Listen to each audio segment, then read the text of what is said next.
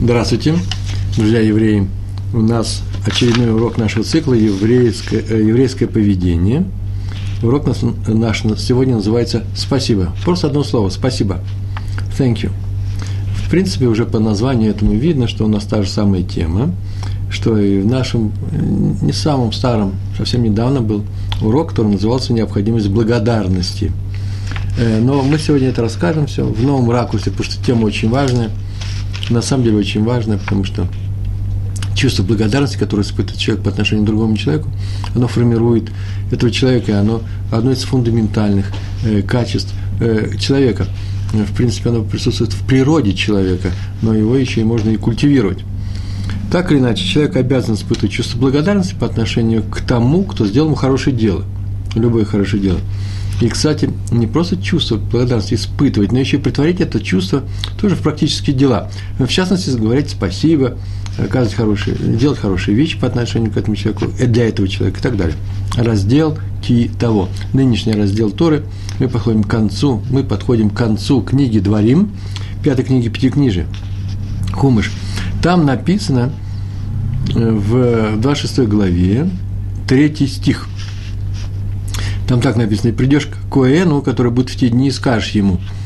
Просто такой стих. Коэн – это священник, так обычно переводится, тот человек, который служит, э, выполняет службу в храме, и скажешь ему, а дальше рассказано, что нужно сказать. Речь здесь идет о э, том, что евреи во времена храма и первого и второго, когда у нас храм существовал, были обязаны приносить бикурим, так называемые бикурим, первые плоды собственного урожая. И эти первые плоды своего урожая они приносили в храм на праздник Шивот. Это важно, собственно, урожай, не купленное, а своего. Первые плоды, ну, указывается, что это от тех семи видов, которыми славится Рацисроэль, и так далее. Много законов здесь есть, и много интересных частностей, и много агадот, рассказов. Но мы сейчас будем обращаться, обратимся к этому стиху, и придешь к Кое, ну, который будет в те дни, в твои дни, и скажешь ему – Э, и тут же приводится, между прочим, прямая речь, э, что нужно сказать, я вошел в страну, о которой поклялся Всевышний нашим працам, нашим отцам дать ее, я ее получил и так далее. И вот эти плоды. Поклялся, что он даст ему владение, и вот сейчас я приношу лучшее от своего урожая в этой стране. То есть вошли мы не вчера, не сегодня, давно мы вошли, но вот сейчас я признаю, что это, что он нас таки ввел в страну, я признаю тем, что я приношу те плоды, которые в этой стране у меня выросли. Это не что иное, как благодарность Всевышнему за то, что он исполнил свое обещание, данное еврейскому народу.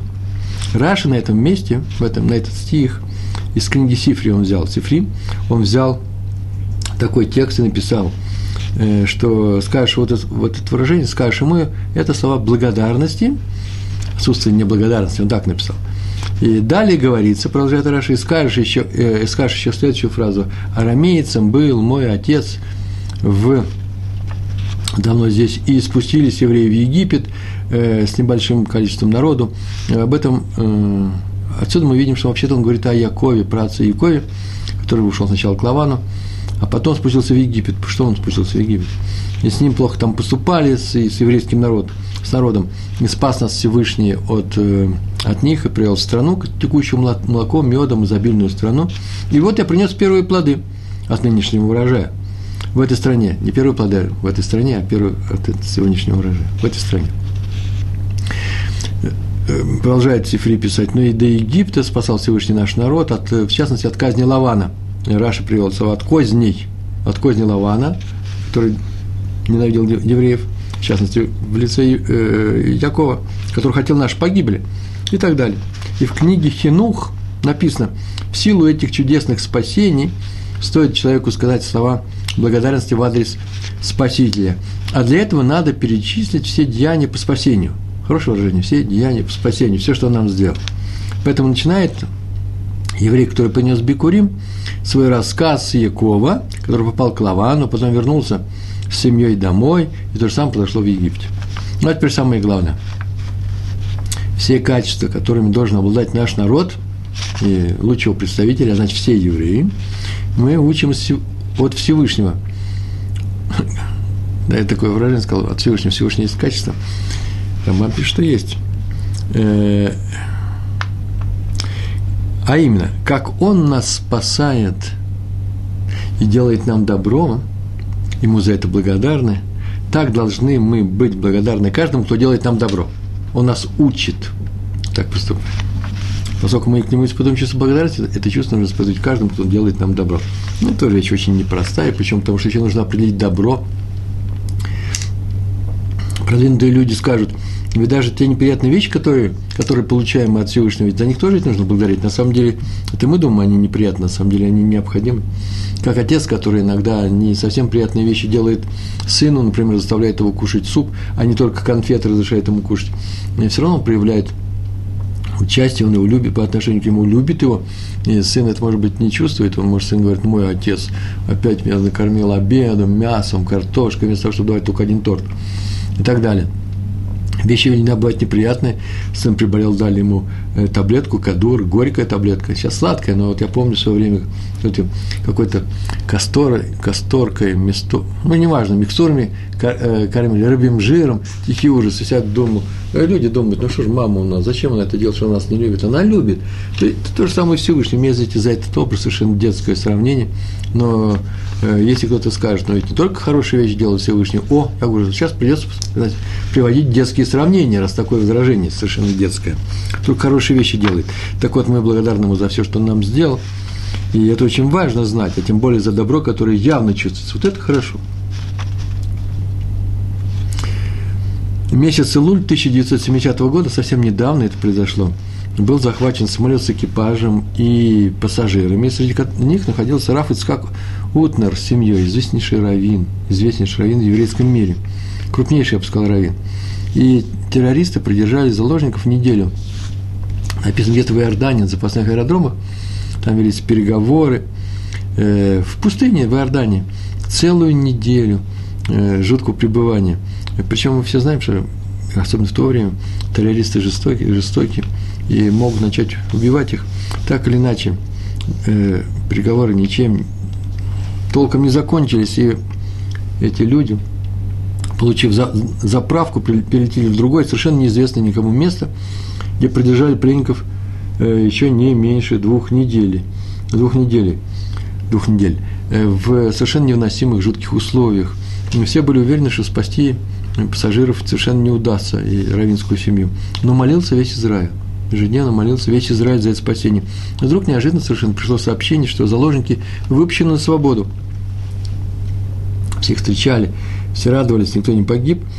И о том, что пережили, э, они пережили в этом плену, Раф э, э, описал в своих дневниках в виде брошюры – персумницы, это называется, нужно распространить э, э, сведения о чуде совершенном Всевышнем во всем еврейском народе. Такое, такая просто заповедь. Если с кем-то произошло чудо по спасению, об этом нужно рассказывать другим евреям. Не сочинять, а рассказывать. И он все описал это в дневниках, и больше там было написано, больше всего он переживал за то, что ему не вернули его хидушим, называется, записи, комментарии к Торе. Он ехал с ними вместе в 70-м году на дисках не держали, держали в рукописи, все это пропало. Я потом не знаю, восстановил он или не восстановил, но это было жуткое переживание. Так, в таком двойственном состоянии, и радость за освобождение, что вся его семья осталась целой, и печаль, потому что на это он положил несколько лет жизни по поводу своих трудов в этом таком двойственном состоянии, он прибыл домой. Освобождение произошло 25 июля. Э, сегодня как раз у нас месяц. Э, прошло 11 лет с тех пор, вот 25 июля скоро будет – и с тех пор этот день в семье Равина э, отмечался как большой праздник, праздник освобождения. Так положено делать, если кто-то произошло чудо освобождения, то это праздник для этой семьи, друзей и так далее. Надо накрывать стол, благодарные слова произносить в адрес Всевышнего и так далее. И, э, и он организовал гмах помощи бедным. Гмах – это такая касса – касса взаимопомощи, да, по-русски говорится, гемилут хасадим, гемилут хасадим, для хороших дел. К нему обращались люди, гмах имел э, название, в котором упоминается, что это было до освобождения 25 июля. Все знали, что это гмах организован, деньги, и Кэрон туда был помещен, некоторые основной начальный капитал, потом начали капитал другие съезжаться, собираться. Люди брали суды беспроцентные на некоторое время, и этим самым он помогал. Почему это он сделал? Потому что э, так объясняется. Вот он сам и объяснил помощи бедным. Известно такое правило. В шаббат на 33, 33 э, листе написано, если для тебя произошло чудо, иди и справься. Иди и соверши. Такана называется, да? Справься, улучшишься. И мудрецы трактуют эти слова, трактуют, дают ему объяснение уже в другом трактате, трактует в трактате, э, в трактате Танит, на 20 листе, там так написано. Если совершилось чудо спасения для человека, это известно, то уменьшаются его заслуги в этом мире. Это нормальная тема. Уменьшаются его заслуги в этом мире. Зачем они нужны заслуги, я сейчас не буду объяснять. У них какие-то заслуги есть. Так у нас есть заслуги отцов. Так вот, можно считать, что заслуги на основании которых мы живем сейчас, они уменьшились, если совершилось чудо. То есть чудо совершается за что-то. Идет некоторая энергетика, ой, первый раз слово такое употребил, за счет вот этих заслуг. И теперь мы стали э, обладателями меньшего количества этих заслуг, что вообще печально, почему? Потому что их теперь нужно нарабатывать но новые заслуги. Э, мало ли что может произойти с людьми. Сейчас не на эту тему говорю. Главное, что заслуг стало меньше. И поэтому человек, как объясняется, раз, раз и так произошло, чтобы заслуги не уменьшились, их надо восполнить, поэтому человек идет и тут же делает хесед по отношению к другим людям. Если Всевышний совершил хесед по отношению к нему, спас в какой-то ситуации, только не спрашивайте меня, э, почему нужно спасать в какой-то ситуации. Может быть, на небе надо было бы и не делать этой ситуации, и спасать-то не нужно было. Мы на эту тему однажды говорили. Меда коннегет меда. Однажды человек совершил какое-то дело и не знает, хорошее или плохое, а тем более, если знает, что плохое. Надо исправиться, он не исправляется. А предположим, он не знает. Еще лучше, это самый лучший случай. И э, после чего происходят некоторые события с ним, которые однозначно трактуют с этим человеком как плохое. С ним поступил плохо, Всевышний с ним поступил э, больно, он попал в беду, еще что с ним происходит негативное. И, и он видит, что ситуация, в принципе, э, чисто по антуражу, по э, своему по обстоятельствам некоторым похоже на ту ситуацию, в которой он не знает, хорошо он поступил или плохо. Отсюда он теперь видит, если он попал в беду в таком, в такой же, в таком же окружении, такой же, в, так, в таких же деталях, может быть, некоторых, сразу виден, виден этот мостик, и он отсюда видит, что там Всевышний с ним не согласился, не бы сказал, что там плохой был поступок. Исправляйся. Так вот, если происходит, если он решил исправляться, происходит чудо исправления, о, а теперь ты чудо спасения, а теперь, поскольку чудо спасения произошло, вот мы возвращаемся к нашей теме, э, иди и исправь себе э, что-то. То есть э, сделай, хм, ты уже начал спасаться, начал справляться, пойди сделай хэца для других людей. Тут же у тебя количество заслуг восстановится. Увеличится витамин В12, витамин D и количество заслуг э, э, за, э, за твои действия. Их нужно восстанавливать, восполнять. Тем самым э, э, человек показывает, что это чудо совершилось не для него, вернее так, нет, это чудо произошло с ним, для него, но для того, чтобы его, чтобы, чтобы он сделал хесед. Да, это объявилось стимулом и целью этого чуда. Так вот, продолжается. Раф Ицхак Утнер писал, поэтому сделал гмах – и вообще безмерная его благодарность всем, кто молился за его семью, весь Израиль. Хотя дело казалось совершенно безнадежным. А также э, тем, кто принимал участие в переговорах. Прямые участники этих переговоров. Их было много, неудачным, том удачным. По-моему, сейчас так и неизвестно, как все получилось, как сработал этот механизм. И пишет, что понятно, что Творец откликнулся на просьбу всего народа. Именно это было причиной совершения чуда. Не мои заслуги, как сказал Раф Утнер, а именно – просьбе всего народа. Тут нет особой заслуги отдельных личностей, мои тем более. Но вот что интересно. Появился в те дни один политик через некоторое время, который всю заслугу, всю заслугу по освобождению того экипажа и пассажиров приписал исключительно себе. Прям так написал, выступал, говорил об этом. Он, он как будто бы имеет связи в мусульманском мире, э, в арабском, Э, и на дипломатическом поприще и так далее. Это и помогло, только это и помогло. Тарава спросили, почему он не даст отпор этому наглецу, самозванцу, который э, явно ничего не так происходило, и Раф-то ведь знает, что не так происходило. А он ответил на это. Но ведь я благодарен всем, кто участвовал в тех событиях, кто принимал участие в э, вот в этой борьбе за наше освобождение. Всех. Этот человек тоже участвовал. Как я теперь могу причинить ему боль разоблачением? Мол, это неправда, а вот, вот что правда. Дело в том, что он принимал какое-то участие. Это очень важная вещь. Благодарность не бывает условной. Благодарность бывает абсолютной.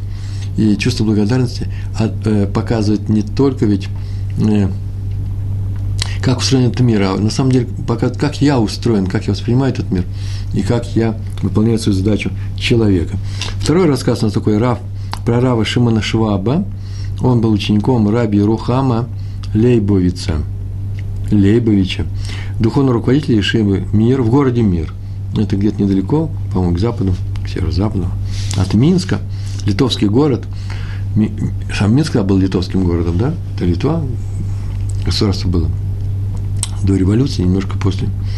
И, и там была Ишива, знаменитейшая Ишива, мир, который, который, наверное, все услышали, все знают, ну, как она спасалась в, в начале Второй мировой войны через Советский Союз, это чудеса были, спасалась э, по Трансибу, уехали на Дальний Восток, и там переехали в Китай, в Японию и Китай. В Китае жили они. Сейчас спаслись. Сам по себе история интересная. И вот рассказано о этой Ешиве. Там сказал Раф Шимон Шваб, сказал то, что вообще всем известно, о том, что в конце каждого семестра, даже не знаю, как назвать это, как бывший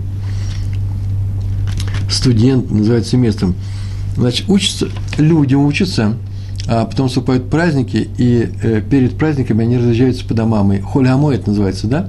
И еще неделю или две после этого они находятся дома. Так это было в Восточной Европе, по крайней мере, вот в этих в литовских ишивах. Вот еще они возвращаются. Чтобы доехать домой, нужно иметь деньги. Они не работали. Деньги у них, скорее всего, были родительские. Если у них были деньги, нельзя сказать, что они сытно жили. Они, скорее всего, их проели. Поэтому, когда они уезжают обратно, денег-то у них нет. Они приходили к своему раввину, э, Раби Рухаму, и брали у него деньги в суду, в долг. И после разъезжались по домам, а потом, когда они возвращались, они приводили родительские деньги, да, возвращали эти деньги. Так все это происходило. И в первый год Раф Шимон Шваб, в первый год он пришел тоже попросить денег, и Раф Ерухам, Раби Ерухам Лейбович дал ему деньги, и ученик спокойно сказал, взял деньги сказал спасибо туда. По-английски, по-французски, я не знаю, найдешь. Он сказал, найдешь. Спасибо. Раф тут же заметил, что когда берут суду, спасибо не говорят, потому что это процент правило очень простое. Не знаю, насколько оно э, практически сейчас действует. Мне так трудно, если я буду брать суду и не сказать спасибо. Дело в том, что когда человек берет суду, деньги на время, потом он ее возвращает, в еврейском, еврейский закон запрещает брать ее и давать под процент. То есть, сколько ты взял, сколько ты должен отдать. В случае падения инфляции, падения курса, э, в случае э, еврейского банка, когда так говорят, да, вроде бы под проценты берут здесь. Это все случаи изучаются. Нет наша э, тема сейчас. Главное, что я не могу никому дать э, деньги суду, в долг деньги, в долг, а потом взять больше.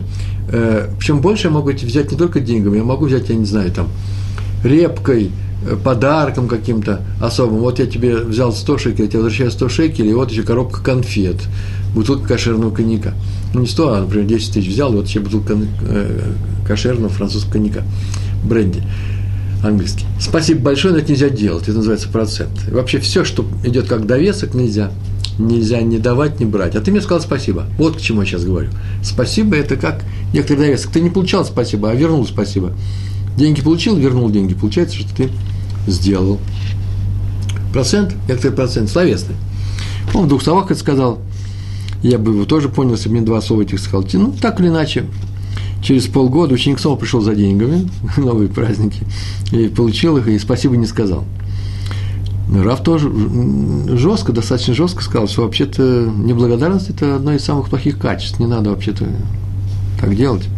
Ученик обиженно отметил, что вообще-то Раф противоречит сам себе. В прошлый раз сказал спасибо не надо говорить, сейчас я не сказал спасибо, а теперь, оказывается, они благодарны.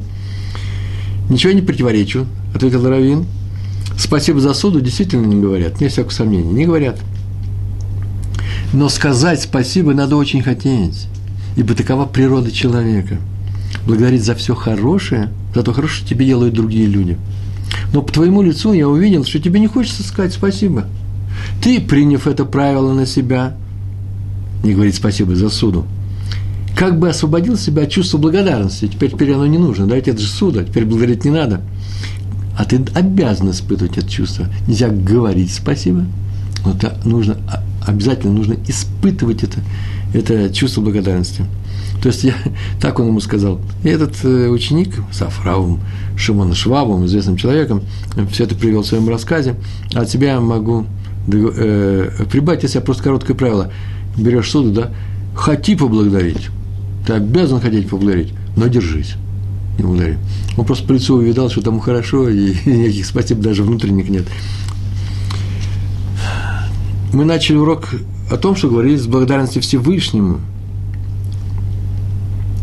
Из этого мы учим, что нужно благодарить всех людей, которые делают хорошие дела нам. И не обязаны, в принципе, делать. Если они обязаны, совсем другая вещь.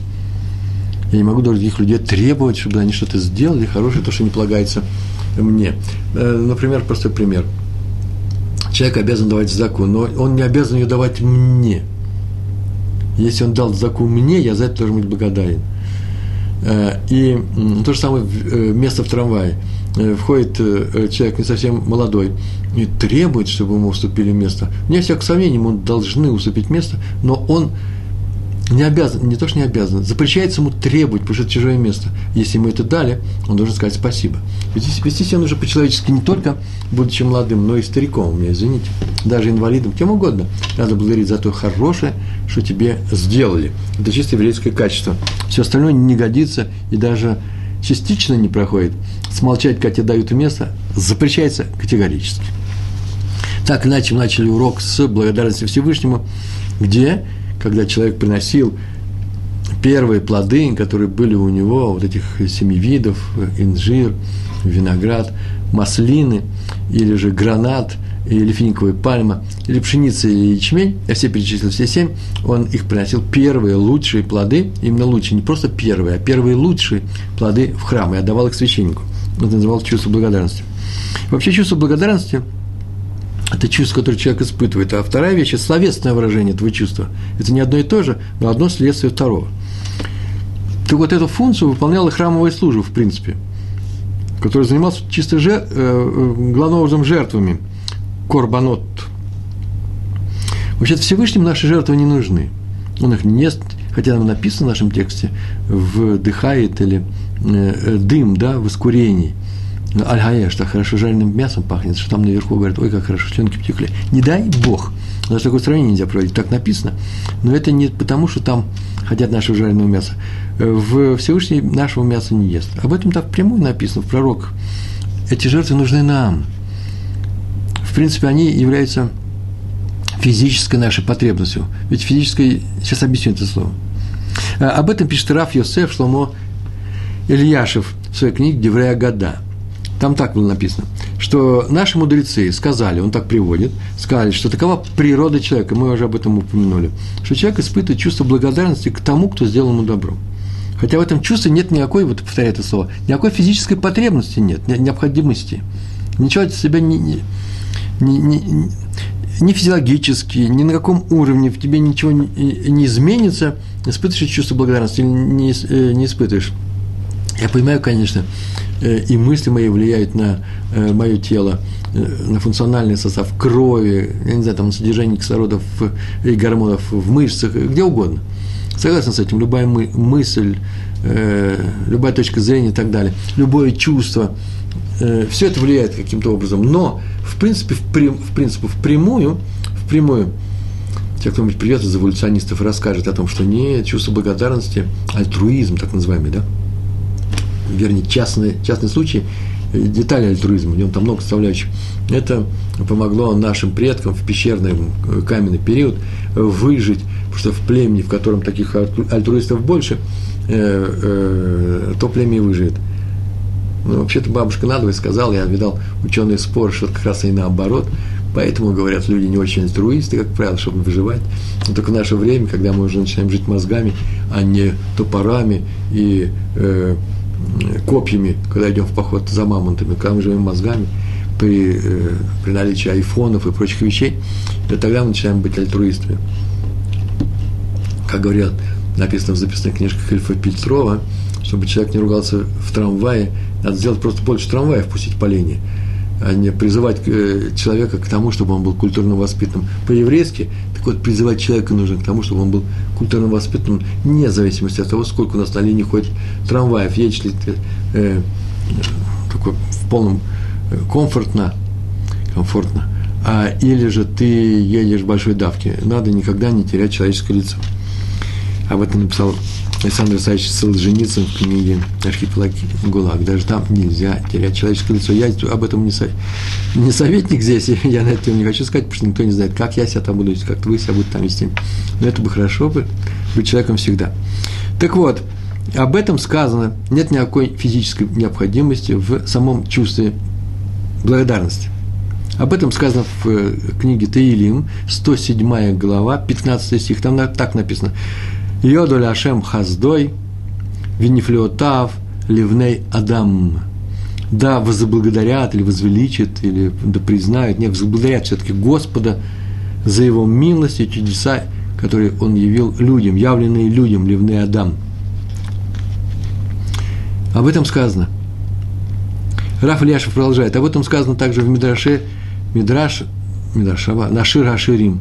Как обсуждается стих во второй главе 14 14 стих э, Шира Ширим мной переведены э, и опубликованы в, сбор, э, в Сидурах на, на Шабас, на субботу, и Нусах Сфарат, и Нусах Ашкинас.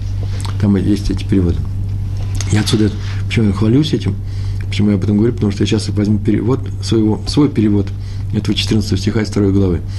Там так написано, потому что твой голос сладок, а твой вид прекрасен – говорит жених невесте. Там два персонажа у нас, да, есть жених или Дод, друг любезный, и невеста Шуламид. Э, они любят друг друга. Э, мужской персонаж говорит женскому, твой голос сладок, твой вид прекрасен, голос и вид. Так Всевышний обращается к своему народу, словно жених к невесте. В данном случае голос, как Раф Ляшев пишет об этом, это не знаю, как песня, молитва благодарности, шира – и воспели евреи Шира песню, песню, да, с большой буквы, после того, как они перешли через море, которое расступилось, и так далее. Вот это вот э, гол, это голос невесты, голос еврейского народа. А вид, то, что вид, это написано в, в Мидраше нашей Раширим, это жертвы в храме.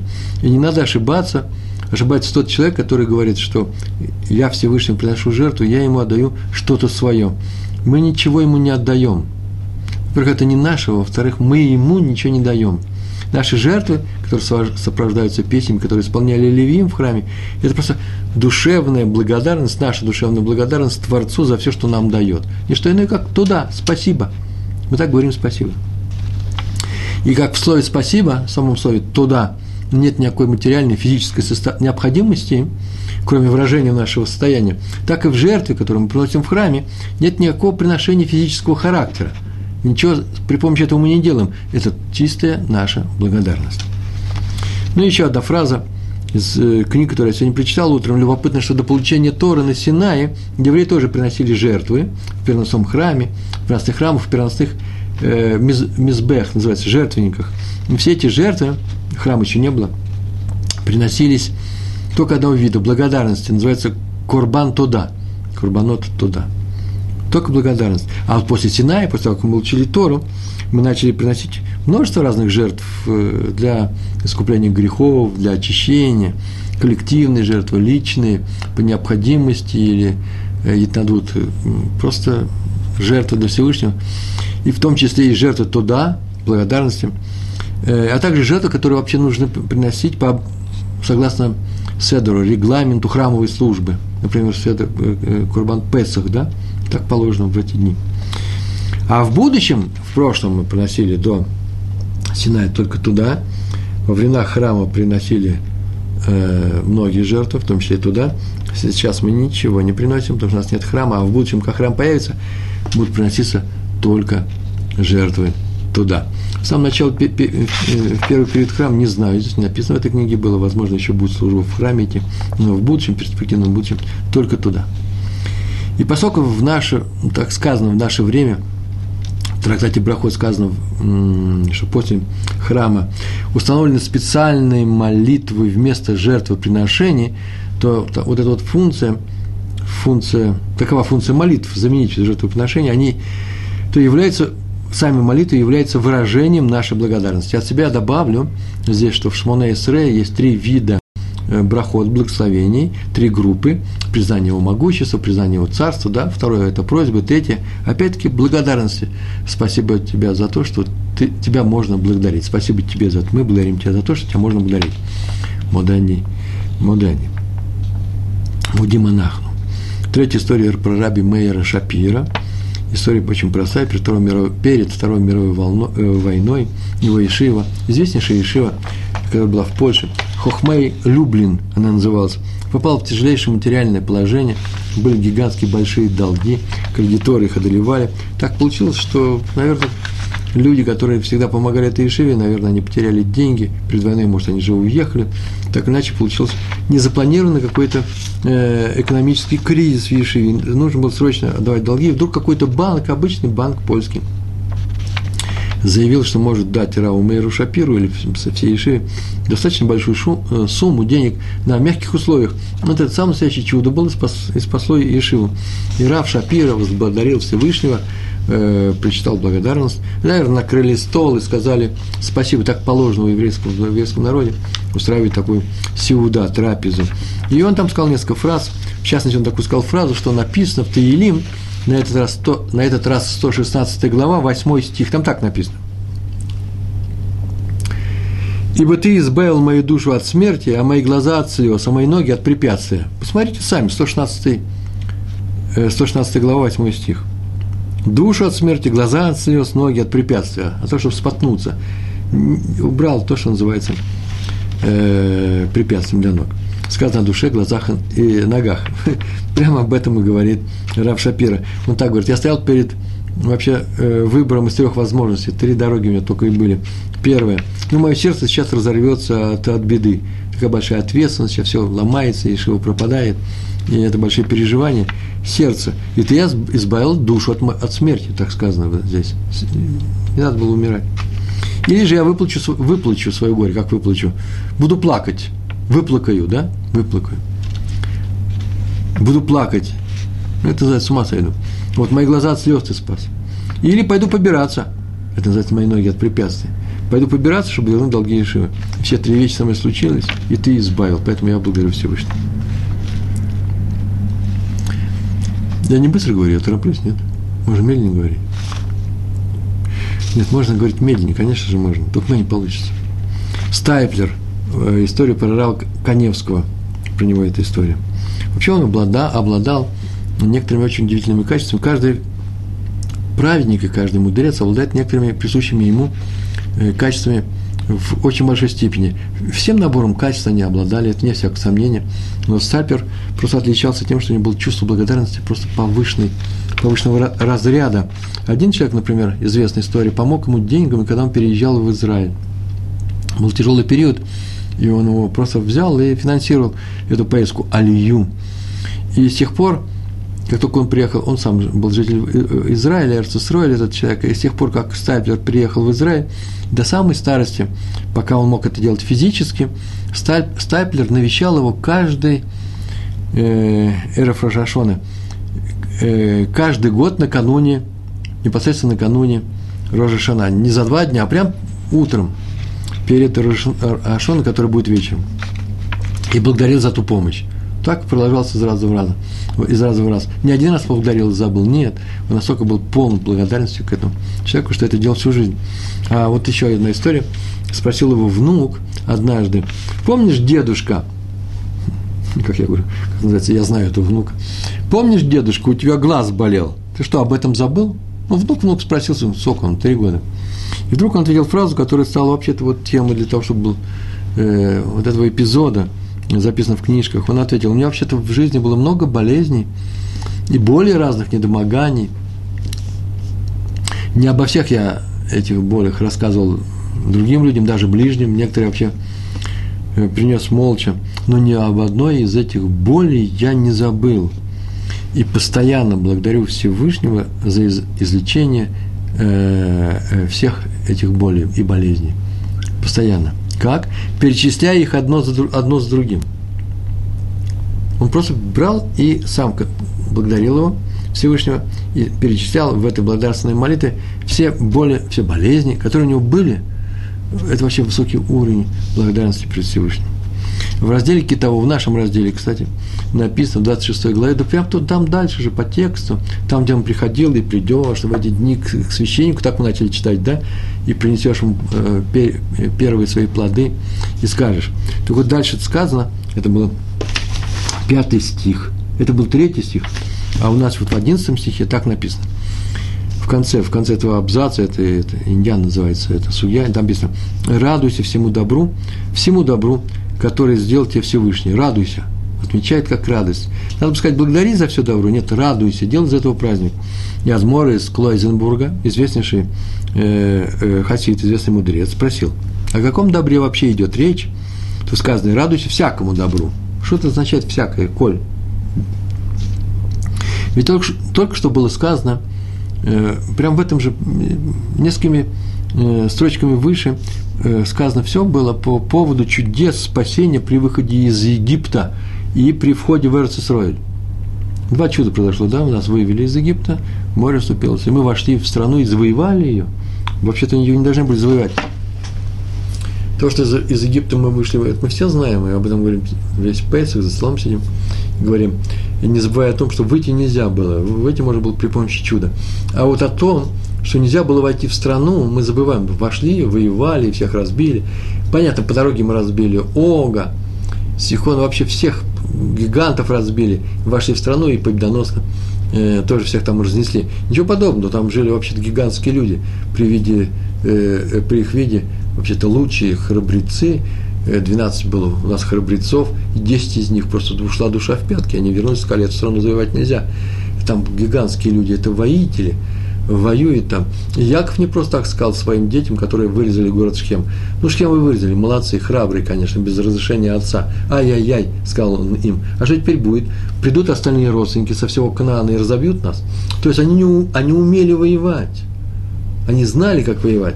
Так и произошло после того, как был захвачен э, город Ерехо и было нарушено одно условие. Там один человек взял что-то запрещенное, хотя нельзя было ничего брать в этом городе, после чего в городе Ай, а это маленький город, вообще просто крепость, которая, ну сколько там, несколько сотен солдат могло э, э, э, вместиться, погнали с горы, опрокинули, разбили и убили 33 еврея, а все остальные просто откатились назад. Они умели воевать, и чтобы их победить, надо было чудо, надо было Э, э, опираться на Всевышнего, надо было выполнять заповеди, надо быть хорошим было евреем, надо было делать все, э, чтобы Всевышний помог в этой борьбе. Без его помощи ничего не получалось. И многие народы остались, там еще остались какие-то племена. И очень долго, 7 лет шло это завоевание. Вышли мы за 18 минут, а в страну входили 7 лет. И это было чудо, что мы вообще туда зашли. Ой, как долго получился такой длинный рассказ. Вот такая тема. Так вот, э, э, Адмор из Клойзенбурга спрашивает, сейчас только мы об этом сказали, в этом же абзаце. А потом вдруг, вдруг говорится, Бог вообще нужно благодарить за всякое чудо. Что такое вся, всякое чудо? И отвечает. Вот так отвечает, что вообще-то есть люди, разные люди есть, и вот среди них есть люди, которые вообще благодарны Всевышнему только за то, только тогда, когда они выздоравливают после, выздоравливают после тяжелой болезни, или когда проходит какая-то беда, вот там прошла, чудо случилось какое-то, они благодарны.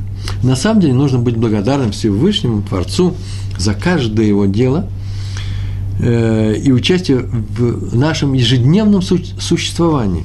Он поддерживает нас не только в беде или в болезни, но в принципе это нужно ощущать, это, это на самом деле нужно культивировать себе, сделать себе это, заставить себя ощущать.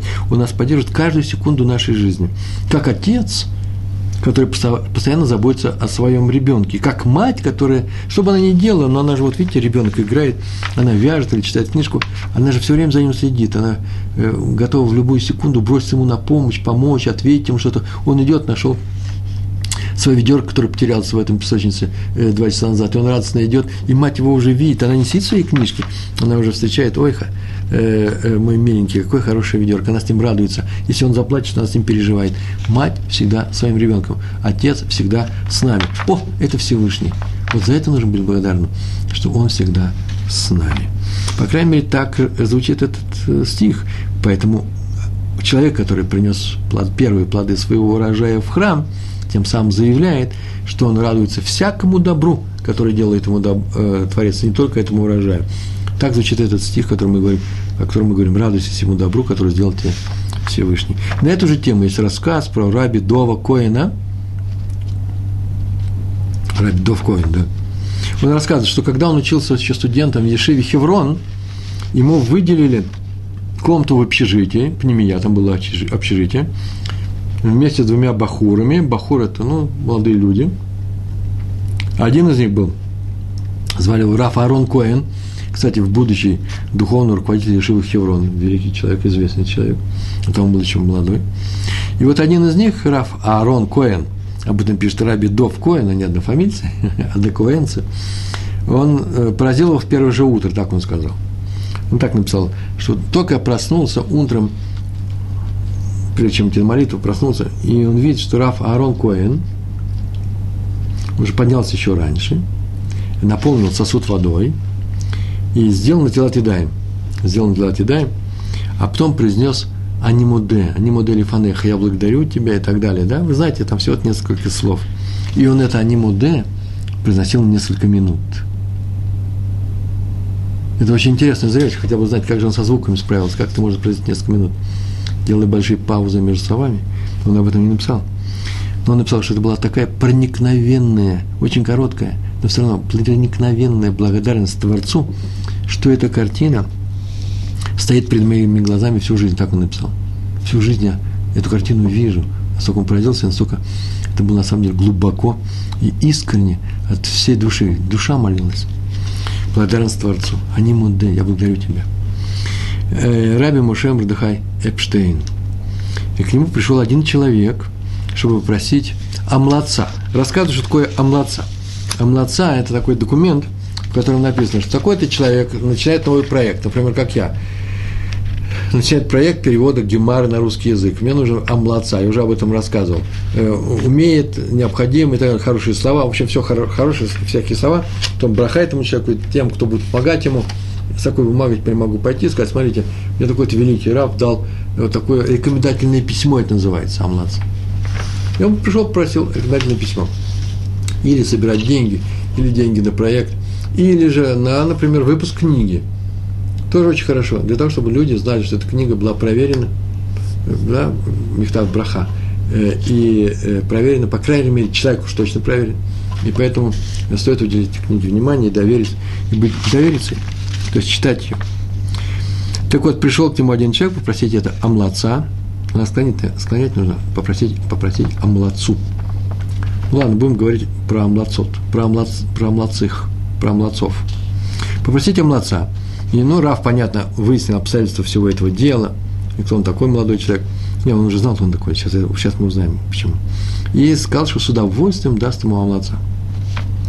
И написал такие теплые слова о нем, необычайно теплые слова, что все окружение очень удивились, ибо никогда раньше он так много, так подробно и так тепло ни о ком не писал. Писал немножко, я не скажу, писал сухо, нормально, стандартно. А тут как-то необыкновенно, несколько слов было, несколько выражений, несколько фраз такие – что э, обратили на это внимание, а что случилось? Кто это такой? Спросили, в чем дело, и Раф Муше Мурдыхай Эпштейн объяснил, что он однажды шел с этим человеком по улице, просто по улице, шел разговаривали о чем-то, и потом вошел в дом, в дом, в котором он живет, и начал подниматься по лестнице, чтобы подниматься в свою квартиру. А был он человек вообще-то не молодой. И этот человек пошел сам с ним, поднимался с ним, помогал ему подняться, поддерживал за руку. Он держал его за руку, чтобы было удобно идти по этим ступенькам. И именно в чувство благодарности, из чувства благодарности он написал, привил, э, привился в нем том, э, в, э, у него таким образом, что он написал это письмо, рекомендательное письмо. Так вообще положено делать. Не только спасибо, но нужно какое-то проявить участие в людях. В некоторых случаях, мы уже говорили об этом, проявляется особое участие. Вообще нужно помогать всем людям. Мы, у нас много уже уроков на эту тему шло. Ну, например, я вспоминаю один урок, где мы рассказывали о том, что если кто-то тебе сделал какое-то неприятное дело, тебе нужно его простить, обязательно надо простить. Нельзя ходить, не прощая другого еврея. Надо найти все такие силы, помириться с ним, примирить его с собой. Во всех случаях его точно нужно простить.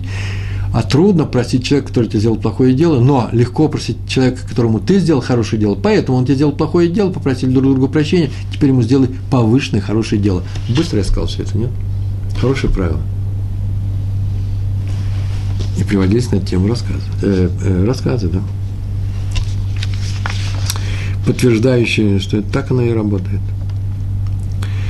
Так он, его держали, так и Раф Эпштейн его держали за руку, а он теперь ему Амлаца написал.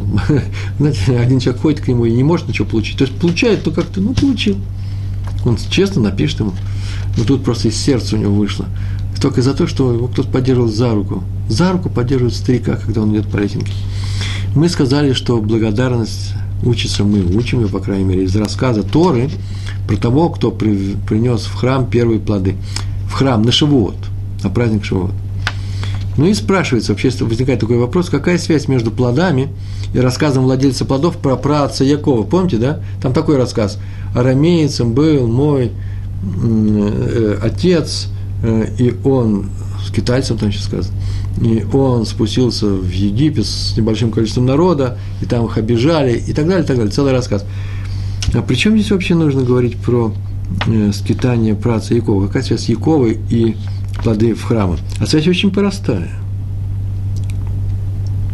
Поскольку приношение в храм плодов – это акты благодарности, а мы этом уже говорили, то стоит вспомнить все события, когда Всевышний помог своему народу, спас его, сделал ему безусловное добро, перечислить их. А все эти события начались с чего? Первые. Чудеса спасения Всевышний проявил с кем? С Яковом, с, с моим отцом. Когда он спасся от Эсава, пришел к Лавану, потом спасся от Лавана, потом пришел в эту страну, потом спустился в Египет, и э, э, оказалось, что Йосеф жив, и так далее, и так далее. Э, спасать он уже начал э, Якова. А потом, после смерти Якова, начал спасать еще еврейский народ, всех его от чего ужасных египтян, и так далее, и так далее. Начинается этот пункт с причислением, мы об этом говорили, поэтому весь текст начинается «Арамейцем был мой отец». А на самом деле сейчас будем говорить благодарность Всевышнему за то, что помогает еврейскому народу. Так поступают всегда, говорят спасибо и указывают за что. Вот, к чему я все это дело рассказываю. Очень важно прийти и сказать спасибо, нельзя сказать, ну ладно, спасибо, а за что не важно. Да, забудем. Нет, нужно сказать, за что ты его благодаришь. А еще хорошо сказать другим людям, прям, которые здесь присутствуют, вот он мне сделал хорошее дело. Чувство благодарности только облагораживает человека и вообще ту среду, в которой оно проявляется. Хотите, чтобы у вас коллектив, где там работать, на каком айтеке, чтобы э, улучшился, и там было хорошее душевное состояние. Благодарите других людей за любое дело, которое они сделали вам хорошее при всех. Еще один рассказ, ну не рассказ, это даже, а постановление мудрецов. Адмор из Гур спрашивает, вопрос был такой, почему перед чтением Беркат Амазон, мы с вами читаем Беркат Амазон, молитва после чего? После сюды, после трапезы с хлебом, где мы ели хлеб, в частности, в субботу, в праздники. Почему перед чтением Беркат Амазон мы не произносим специальное благословение, как перед другими заповедями? Надо сейчас сказать, у нас сейчас заповедь, Беркат Амазон, так надо сказать такое специальное благословение. Барух, Ато и так далее. Ашер Китшану Бамицута, Вецивану Леварех Беркат Амазон. Это же Торы, из Торы благословение, правильно? А раз так, нужно говорить браху перед ним – это заповедь истории, значит, нужно говорить благословение перед ним. Э, история. Ведь даже на то, что не история, а по указанию мудрецов нам дано, и то мы произносим это благословение. Немножко по-другому. Например, какое благословение? На Алель. Нет, в Торе не написано, что ну, нам нужно на празднике говорить Алель на новом месяце, Рожи э, э, ходишь. А мы произносим Барух, Ата и так далее, и так далее. Шерцеван. Так вот, почему Беркат Амазон мы не произносим эту? Это единственная, это единственная заповедь Тора, на которую мы не произносим благословение перед, э, перед ним. И отвечает Адмор из гор. Да очень простой ответ, вообще одним словом можно сказать. Да потому что это потребность вообще человеческого разума, человеческого сердца, как хотите сказать, человеческой природы благодарить за еду, а не просто обязанность. Мы и без обязанности могли бы догадаться, что нужно говорить эту вещь, э, э, эту молитву.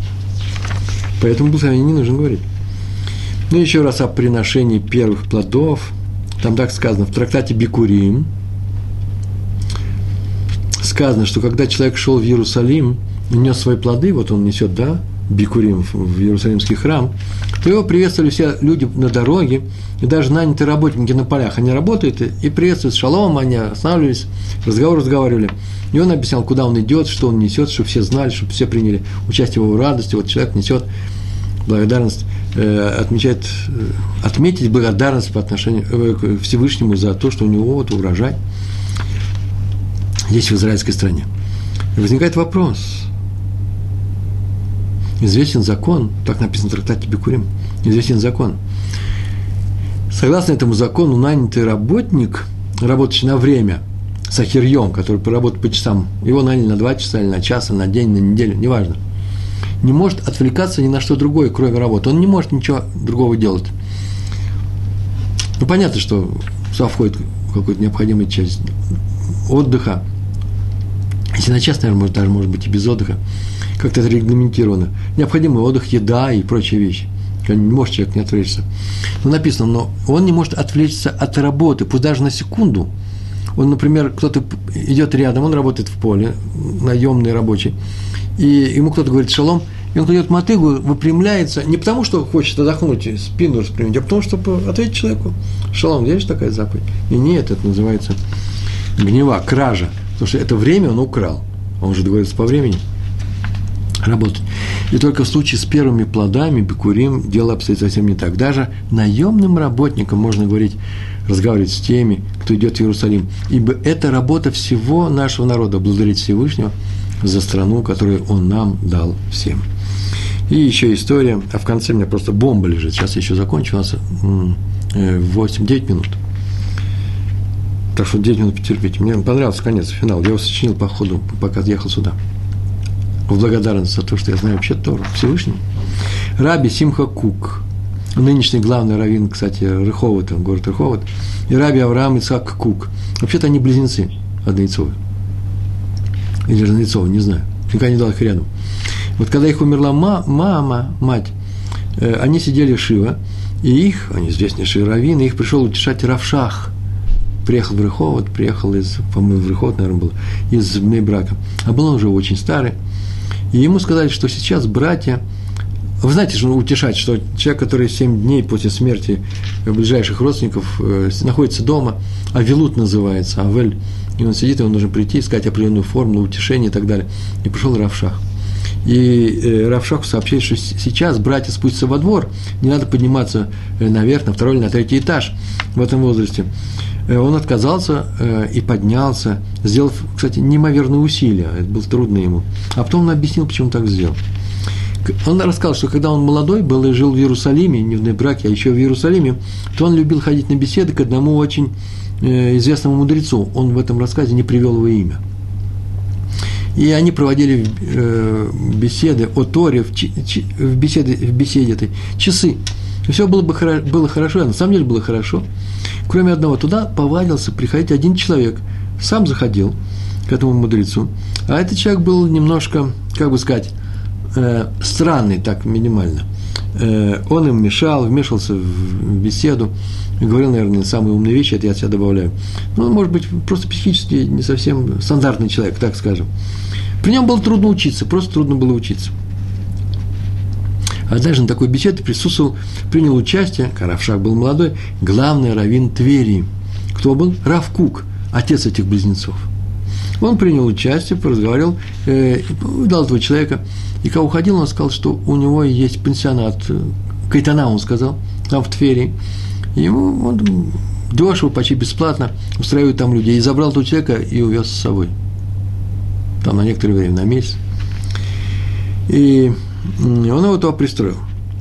И Раф Шах сказал, что все от, от этого выиграли, человек получил пенсионаты. Но больше всех выиграл, конечно, я. Почему-то беседы продолжались в самой спокойной, э, изумительной обстановке. И кто занимался там этим несчастным человеком, который вообще не может не мешать другим людям, такой был характер?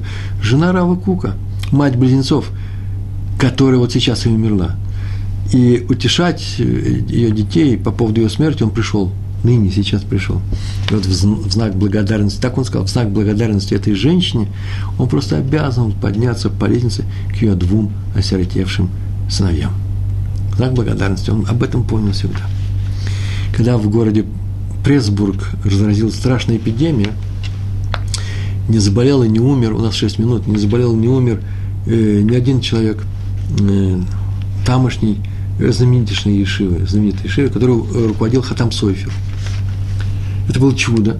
Людей в городе много, и многие умерли. Во-первых, заболели, потом выздоровели, но болели тяжело. И умерло много людей. Страшная была эпидемия. А Ешива большая была.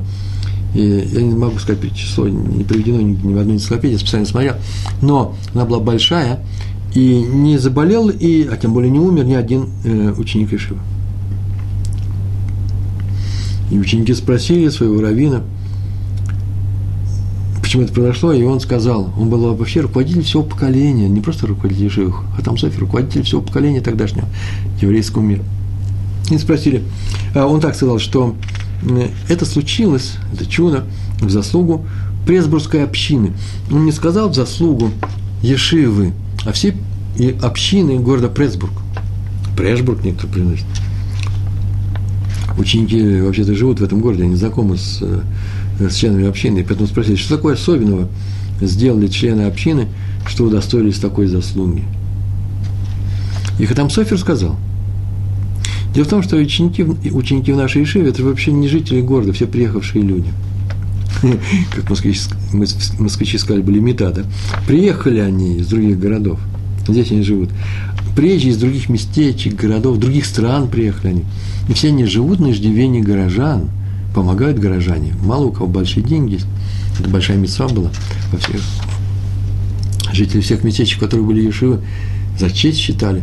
Ну, все по бедности, конечно, определяется, или по богатству. Э, например, содержать какого-то бахура, э, богатый человек, или кто-то давал ему койку на ночь, э, там какой-то был уголок, и там, может, два-три бахура спали, и так далее. Хоть чем-то помогали.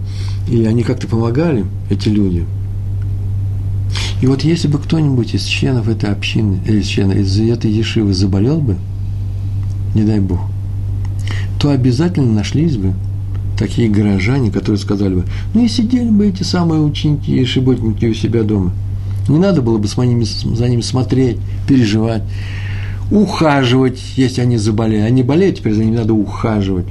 И такие слова, это не что иное, как, наверное, весь э, народ, хас выхалила, не дай Бог, Э, явно бы не понравились на небе. И в наказание мы получили бы новую напасть. Вот для того, чтобы не получить новую напасть, чтобы лишить жителей города Прешбург такой возможности, никто из учеников не заболел и даже не занемог. Так сказал Хатам Софи.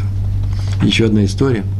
У меня осталось 4 минуты. Раби Борух Бер Лейбович он часто бывал в Америке, иногда, по крайней мере, бывал в Америке и всегда останавливался в доме известнейшего тамошнего равина.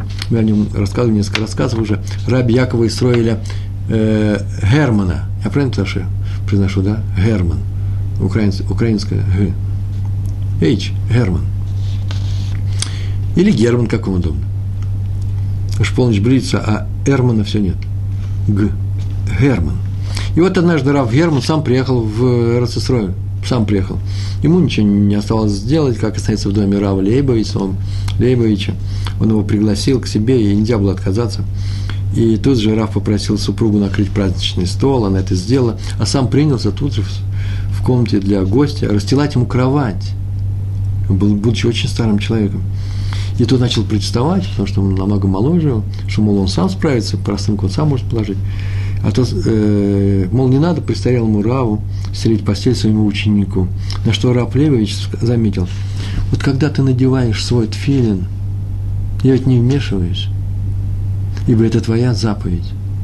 Принимать гостей – это моя заповедь. И поэтому, пожалуйста, не мешай мне. Так он сказал. Финал у меня очень простой, у меня вообще одна строчка здесь. Сейчас я расскажу эту строчку ровно за, за две минуты. Говорить спасибо надо всем – и надо быть благодарным людям за то, что они нам сделали, не только словесно, не только спасибо, но что-то еще делать хорошее. Но главное, этим я хочу закончить. Я вам сейчас тоже скажу спасибо, если успею, если канал не прервется. говорить спасибо нужно всем, даже собственным детям, если они что-то мне сделали хорошее. Я попросил принести стакан воды, он мне ребенок дает, надо сказать спасибо. Это очень важная вещь. Я так думаю. Не надо, я не думаю, что нужно учить детей говорить спасибо специальным образом. Например, скажи тете спасибо. Э, э, или просто потыкать, а что нужно сказать, а волшебные слова и так далее. На самом деле, конечно, ничего страшного нет, и можно и так говорить, но смотрите, чтобы с этим не переборщить. Я знаю одного молодого человека, он уже не молодой, который вообще мама доводила тем, что она всегда ему говорила, скажи тете спасибо, когда он уже был, был уже вообще-то не ребенком. Еще прежде, чем он возьмет что-то из рук какой-то тети, она уже говорила, а что нужно сказать, это, по-моему, не самое хорошее дело. Почему? Можно вообще расстроить человека. Он вообще не будет при ней, при своей маме говорить спасибо никому. Можно довести человека. Нельзя делать другому то, что не хочет, чтобы делали те. Поэтому вообще-то лучше всего не говорить дети, детей не мучить по всем. Говорит, скажи спасибо, скажи спасибо, до свидания, скажи пожалуйста. Ничего этого не нужно делать. А что нужно делать? Говорить самим спасибо. Говорите спасибо вы. Берете у жены что-то из рук в руки, скажите ей спасибо. говорите всегда – даете э, кому-то что-то, не требуйте спасибо. Говорите спасибо своим детям. Говорите спасибо тем людям, которые пришли и присутствуют в вашем доме. И дети органично и нормальным образом, естественно, воспримут это. И то не нужно будет говорить, скажи спасибо э, тете. Почему? Потому что они это, этому научатся у взрослых. Нужно быть благодарными, нужно уметь учить благодарности других людей. Большое вам спасибо за то, что были на моем уроке. Всего хорошего. Шалом, шалом.